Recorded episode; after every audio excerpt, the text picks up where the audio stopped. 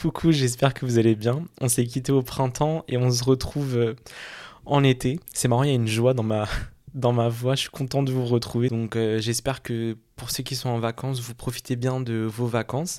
Et je sais qu'il y a pas mal d'étudiants encore qui m'écoutent. Donc si jamais vous passez des examens en ce moment ou que vous attendez même des résultats, donc si vous passez le bac, le brevet, euh, des partiels, etc., bon courage pour ça. Et je sais que l'attente est extrêmement compliquée aussi, surtout quand on attend d'être enfin libre pour profiter de ses vacances c'est un petit moment à passer qui est compliqué et après on profite bien. Donc voilà, j'espère que tout va bien se passer pour vous. Et pour ceux qui n'ont pas encore eu de vacances, si vous travaillez ou quoi, bah, j'espère que vous en aurez quand même cet été, au moins une petite semaine pour bien vous reposer. Moi perso, je prends rarement des vacances en été. Justement, j'aime bien le mois de juillet et d'août euh, à Paris parce que c'est des mois un peu plus calmes où je peux être vraiment tranquille pour euh, bosser, etc. Et après, bah, je pars souvent euh, soit avant, soit après, du coup, vers le mois de septembre parce que c'est moins cher et il y a moins de monde. Voilà, j'ai l'occasion de le faire, du coup, ben, j'en profite. Je sais pas trop comment commencer ça, mais il faut que je vous raconte un truc et vous allez comprendre ensuite pourquoi j'ai choisi ce thème pour cet épisode. Il y a quelques jours, je me suis un peu disputé avec une de mes meilleures amies. D'ailleurs, euh, si tu écoutes ce podcast, je t'embrasse fort. Et euh, on avait prévu de se voir, on a un groupe d'amis, on est quatre. Et en fait, elle venait à Paris, donc les autres ont commencé à organiser un peu. Apparemment, on devait faire un dîner ensemble, etc. Moi, j'étais pas hyper impliqué dans cet événement-là précisément parce qu'en fait, le jour où on devait euh, potentiellement se voir, moi, j'avais des rendez-vous médicaux hyper importants de prévus je savais pas encore euh, exactement ce qu'il allait en advenir en gros. Et du coup j'étais hyper tendu, hyper stressé et tout. Mais ça en fait je leur en ai pas parlé parce que bah, je préférais garder ça pour moi. Et le problème c'est que j'ai jamais vraiment dit oui je viens ou non je viens pas. Euh, parce que bah, j'étais pas sûr en fait. Et du coup, trois jours avant qu'on se voit, en gros, j'ai dit, les gars, par contre, je vous préviens, je suis pas du tout sûr de pouvoir être là lundi. Je vous préciserai vraiment euh, si je viens ou pas le jour même. En fait, malheureusement, je peux pas faire autrement, je suis désolé. Et là, je dis parce que j'ai mes rendez-vous médicaux, mais je donne pas plus de détails. Et, euh, en fait, sa réaction, elle m'a hyper brusqué et frustré aussi parce que hum, c'était pas exactement ce que j'attendais de leur part à ce moment-là. Euh, moi, j'avoue que j'attendais un petit peu de compassion. En fait, non, elle m'a dit un truc genre Non, mais t'es relou et tout. En gros, nous, on prévoit des trucs et toi, tu ne dis pas si t'es là ou pas, c'est hyper galère, tu vois, ça nous aide vraiment pas. Et moi, d'un coup, je me suis vraiment braqué et en gros, j'étais hyper vexé de cette attitude-là. Et donc, en fait, j'ai juste arrêté de répondre. Et j'ai genre disparu pour quelques jours parce que, genre, euh, je voulais pas me disputer. Je voulais pas être confronté à cette situation-là où, genre, on s'embrouillait parce qu'on s'aime beaucoup et tout. Et donc, j'ai juste, genre, disparu euh, parce que j'étais un peu blessé qu'on comprenne pas forcément que, bah, étant donné que j'ai des rendez-vous médicaux on ne sait pas ce qui va se passer pendant ce rendez-vous-là, quel va être le résultat et tout. S'il faut, je ne serai pas du tout dans le mood d'enchaîner avec un dîner par rapport à ce qu'on m'aurait dit juste avant, quoi, en gros. Euh, je ne l'ai pas explicitement dit parce que j'attendais que bah, la personne en face comprenne d'elle-même que le dîner passait après, quoi. Et je vous dis ça parce que moi je sais que dans ma personnalité, il y a cette susceptibilité. Pas forcément par exemple en termes d'humour et tout, mon, euh, avec mes potes et tout, on adore se vanner et tout. Je le prendrai rarement mal. En revanche, il y a certains points hyper précis dans l'attitude, etc., qui peuvent vraiment me braquer. Et là, je sais que la manière dont je réagis, c'est vraiment que je me referme comme une huître. Et en fait, je sais que quand je suis dans cette situation-là, c'est hyper compliqué de m'en faire sortir. Parce que quand je suis vexé, quand je, quand j'ai l'impression que je suis face à une injustice et que je méritais pas forcément ça et tout, genre, vous pouvez rien tirer de moi. Et en fait, dans, dans ces situations-là, il y a cette frustration que les gens ne comprennent pas ce qu'on ne dit pas. Parce qu'en fait, pour moi, parfois, ce qui est sous-entendu égale ce qui est dit. Comme euh, communiquer sur ses émotions, etc., c'est aussi être vulnérable, surtout quand on les partage à quelqu'un en particulier. Bah, je préfère que, que les gens comprennent d'eux-mêmes. Parce que parfois, les choses sont trop dures à livrer, en fait. De tout avouer, c'est compliqué. Donc, de se dire que la personne en face va comprendre tes sous-entendus, ça te soulage un peu parce que t'as pas à tout dire en fait. Le problème aussi, c'est euh, quand il y a un décalage entre tes attentes et euh, les actions des gens. Euh, si on projette par exemple trop de choses, trop d'actes sur les gens, dans le sens où si on attend qu'ils comprennent des choses qu'on n'explique pas, dans le sens où on attend qu'ils fassent des choses qu'on leur demande pas directement, etc. et qu'ils le font pas vraiment, et ben finalement on est un peu frustré et on est déçu aussi. Et en fait, cette déception-là qui va être générée par nos propres frustrations, elle va entraîner du renfermement. C'est exactement la situation qui s'est passée quand je m'étais disputé avec mon ami. Euh, c'est-à-dire que souvent je peux disparaître. Et c'est vrai que c'est mon côté plus impulsif, ça qui va ressortir quand je suis vraiment en détresse, vous voyez, quand je suis vraiment au pied du mur. Et là, et, j'ai pas d'autre choix que de dire vraiment ce que je ressens. Comme c'est dur à dire et tout ça, de se livrer, et eh ben je disparais. Et je me dis, c'est une solution de secours, tu vois. Genre, au lieu d'affronter le problème, il y a la petite porte de sortie juste à gauche, on fonce dessus, on pousse la porte et on descend les escaliers, et là on revient plus. Et en fait, ça, c'est des situations à court terme qui peuvent vraiment soulager parce qu'on disparaît d'une situation compliquée qu'on veut pas affronter, mais à long terme, ça rajoute des problèmes en plus, quoi. Au lieu d'aller confronter les personnes directement euh, parce qu'on les aime et parce qu'on veut qu'ils restent dans nos vies, on préfère disparaître et euh, s'éviter ce problème-là de la confrontation.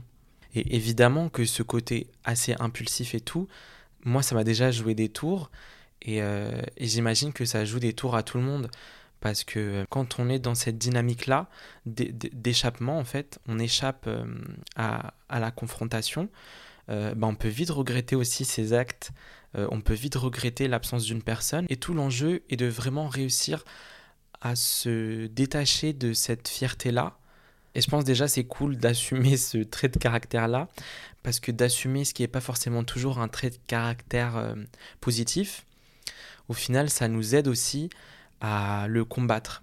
C'est-à-dire que maintenant, avec mes amis les plus proches, ça devient un peu un running gag de euh, finalement quand ils voient qu'il y a une petite dispute qui va commencer à s'enclencher et tout, un truc qui va me tendre, euh, ils, vont faire des petites blagues en mode ah mais là il va disparaître pendant deux jours c'est sûr. Mais du coup c'est marrant et finalement je le fais pas alors que peut-être que j'étais sur le point de le faire, mais comme ils, m'aident finalement à désamorcer cette situation que je crée moi-même, et eh ben tout prend une tournure beaucoup plus euh, second degré, beaucoup plus légère, alors que moi, je donne beaucoup de poids et de et d'importance à des choses qui ne le méritent pas forcément. En, fait, en agissant comme ça, mes amis les plus proches qui, qui savent que je suis comme ça m'aident en fait à trouver une solution un peu plus adéquate que juste la fuite en fait. Et ça permet d'ouvrir aussi la conversation et la discussion sur finalement qu'est-ce qui aurait pu te faire euh, t'énerver, du coup c'était quoi le problème exactement? Et là, ça nous permet de dire le vrai problème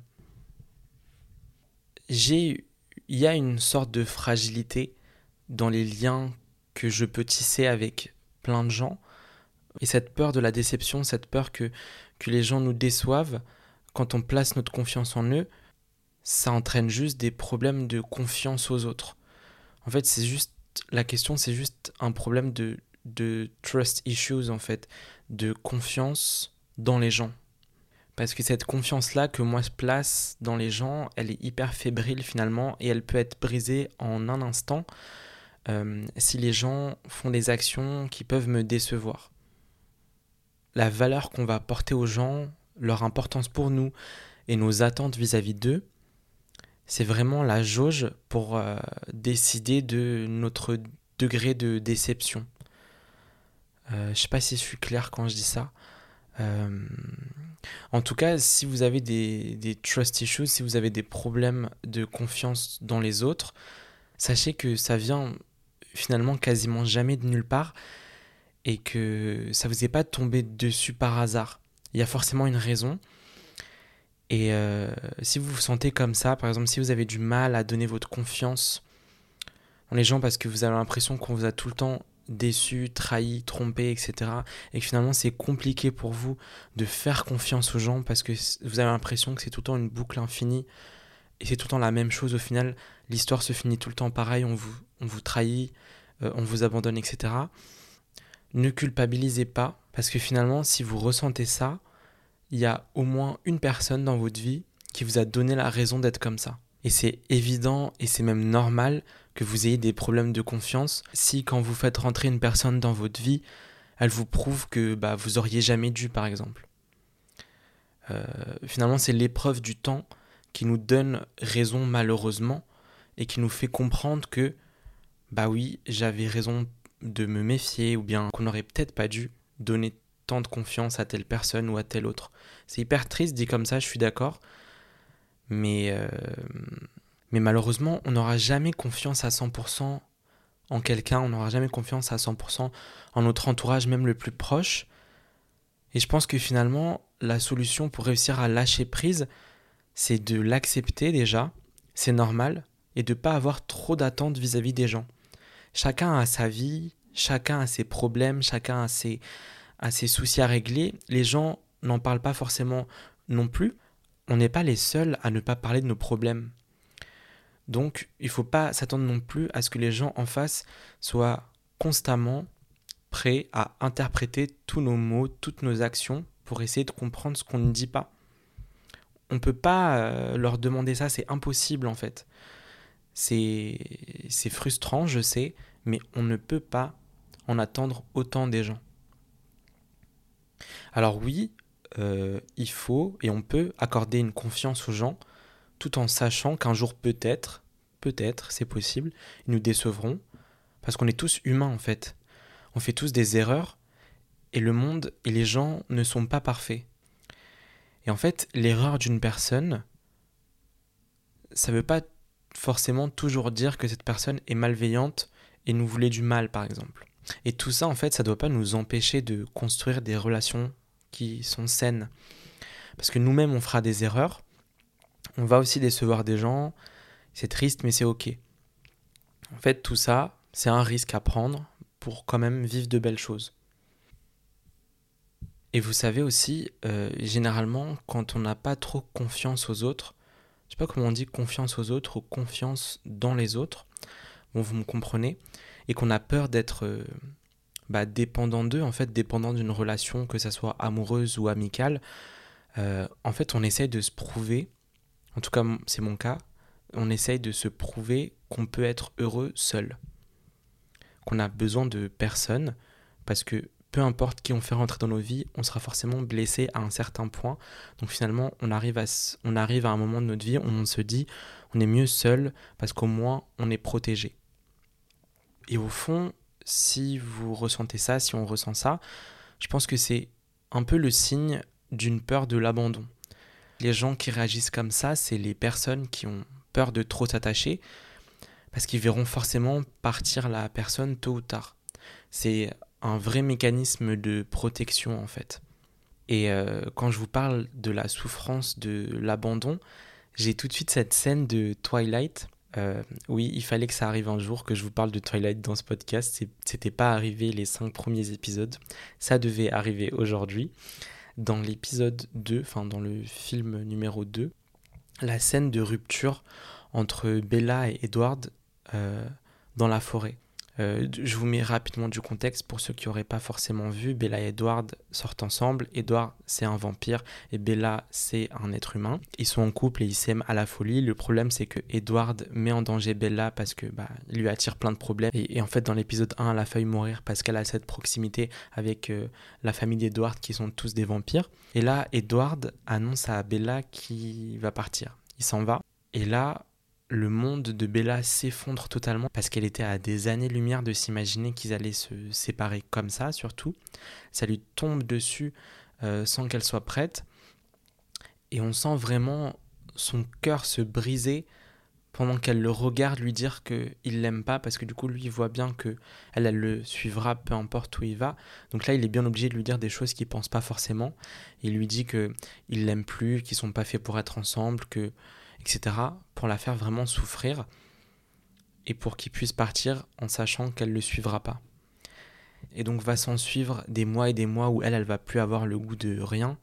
Et il y a cette scène que moi j'adore et que je trouve super belle où elle est assise en face de sa fenêtre et la caméra tourne autour d'elle et plus elle tourne, plus on voit les saisons euh, passer euh, à travers la fenêtre et elle, elle reste à sa place avec un regard hyper vide, le teint livide, à regarder la, fenêtre et à attendre et à souffrir en fait.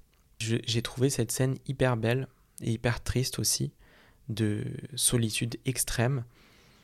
Et euh, on ressent vraiment euh, que là, elle est seule dans un monde où il y a plein de gens, mais, il n'y a pas la personne que elle, elle attend, il n'y a pas la personne dont elle a besoin. Et donc il n'y a plus personne en fait. Pour elle, il n'y a plus personne. Et vous savez, cette peur de l'abandon, euh, bah, elle est soit existante parce qu'elle a été déclenchée par euh, des traumas qui sont passés. Là, par exemple, typiquement Bella qui se fait abandonner par l'amour de sa vie. Ou par exemple, euh, si on se fait abandonner par un membre de sa famille. je sais que c'est assez fréquent chez les personnes qui sont placées en famille d'accueil très jeunes. et en fait, ça va totalement impacter leur relation future avec les gens parce que si déjà dans ton enfance, tu as l'impression que les parents, donc les personnes qui t'ont donné la vie et tout, t'abandonnent, euh, c'est que bah, tout le monde peut potentiellement t'abandonner aussi un jour. Mais c'est vrai que cette peur de l'abandon, bah, elle peut aussi exister chez des gens qui n'ont pas forcément expérimenté directement ce type d'événement traumatique. Par exemple, si on vous a jamais vraiment abandonné, euh, vous avez quand même le droit, et c'est légitime aussi, à un degré divers, d'avoir cette peur-là de l'abandon maintenant. Parce que finalement, même si on l'a pas forcément vécu nous-mêmes, cet abandon-là, il est présent, pas forcément constamment, mais il est autour de nous. Et je vais vous donner un exemple qui va peut-être vous paraître bizarre, mais vous allez comprendre. Dans Toy Story, donc le dessin animé avec les jouets, j'ai l'impression que ce dessin animé-là, c'est une sorte de métaphore de la peur de l'abandon qui est exprimée à travers euh, ces jouets-là. Les jouets, ils ont une conscience, ils parlent, ils s'expriment, ils ont des émotions, et donc ils ont aussi cette peur, euh, cette inquiétude-là, que l'enfant qui s'occupe d'eux euh, les remplace. Ils ont en quelque sorte peur de perdre l'amour de l'enfant. Et en fait, ces jouets-là, ils savent que leur avenir va pas forcément être aux côtés de l'enfant qui les possède. Ils ont pour le moment encore jamais été abandonnés et pourtant ils redoutent ce moment, ils savent que ça va se passer un jour parce qu'ils l'ont déjà vu. Ils ont déjà vu des cartons entiers remplis de jouets euh, être montés au grenier par exemple. Donc ils savent que si les autres jouets ont déjà vécu cet abandon-là, eux, bah, leur tour arrivera un jour ou l'autre en fait.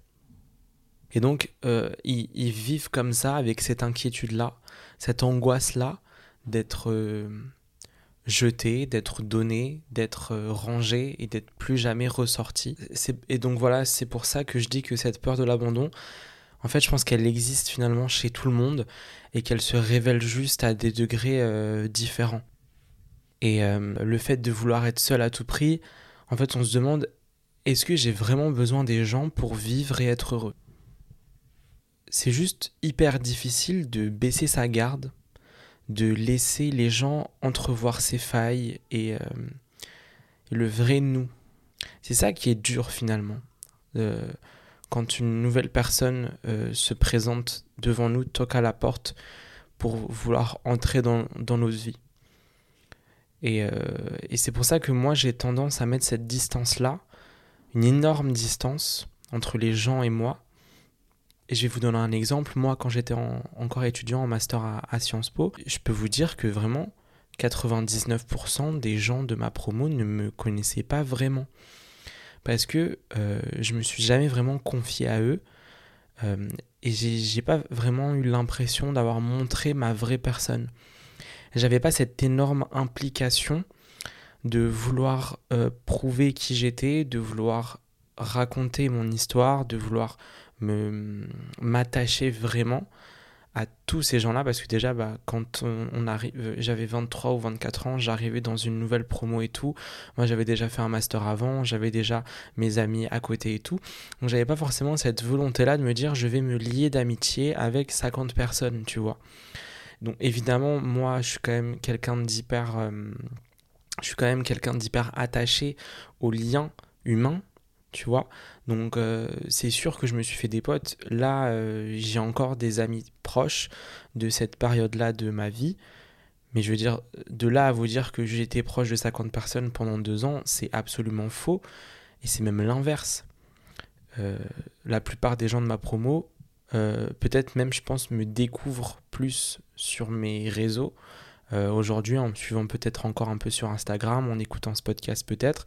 Et donc, si je vous dis ça, c'est que j'ai vraiment l'impression qu'avec les inconnus, généralement, et même les connaissances, j'ai cette impression de construire des murs plutôt que des ponts entre moi et les gens qui veulent entrer dans ma vie.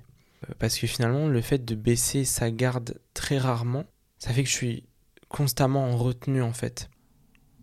Mais c'est vrai aussi que parfois j'ai cette impression de donner du fil à retordre aux gens qui m'aiment vraiment. D'être euh, parfois une sorte d'énigme qu'on ne comprenne pas vraiment exactement. Parce que comme j'explique pas forcément tout ce que je ressens, ça donne finalement une personne compliquée à comprendre et donc potentiellement une personne compliquée à aimer aussi. Ça, c'est ce que je pense parce que c'est vrai que j'ai tendance à, culpabiliser un peu du poids que je peux euh, peser sur les épaules des gens qui m'entourent en me disant que je dérange peut-être les gens, etc. C'est exactement pour ça que j'explique rarement ce que je pense vraiment et tout, parce que j'ai pas envie d'être un poids ou une gêne pour les personnes qui peuvent m'aimer, tu vois. Mais ça, je pense que malheureusement, c'est l'anxiété qui va parler à notre place et qui va nous faire comprendre la réalité un peu différemment avec, un, avec ce biais-là où on a l'impression de vraiment déranger alors que pas forcément en fait. Et, et je pense que finalement, la vraie question, c'est pas est-ce qu'on est difficile à aimer, mais plutôt est-ce qu'on a vraiment trouvé les bonnes personnes pour nous aimer de la bonne manière. Et euh, c'est en lisant un livre là récemment que je me suis rendu compte de ça. Je vous en avais un peu parlé en story Insta. Ça s'appelle Alone with You in the Ether de Olivier Blake. Je l'avais acheté avant de partir en vacances en Italie il y a à peu près un mois. Je l'ai commencé là-bas et je viens de le terminer. Déjà, je vous conseille à tous et à toutes vraiment de le lire. Je trouve que c'est une histoire d'amour formidable, incroyable et magnifiquement bien racontée.